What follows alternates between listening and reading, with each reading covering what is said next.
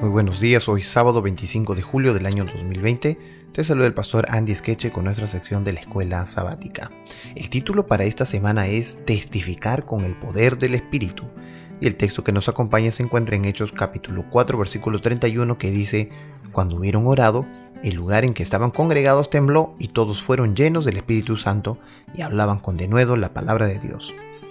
Cuando Jesús ordenó a los primeros creyentes ir por todo el mundo y predicar el Evangelio a toda criatura, de Marcos 16:15, debió haber parecido una misión imposible.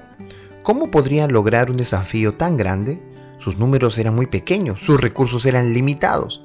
Eran un grupito de creyentes comunes sin educación, pero tenían un Dios extraordinario que los llenaría de poder para su misión extraordinaria. Jesús declaró, pero recibiréis poder cuando haya venido sobre vosotros el Espíritu Santo, y me seréis testigos en Jerusalén, en toda Judea, en Samaria y hasta lo último de la tierra.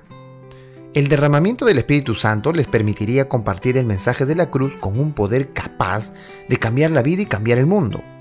Hechos declara que estos primeros creyentes trastornaron el mundo el apóstol Pablo agrega que el Evangelio se predica en toda la creación que está debajo del cielo, según Colosenses 1.23.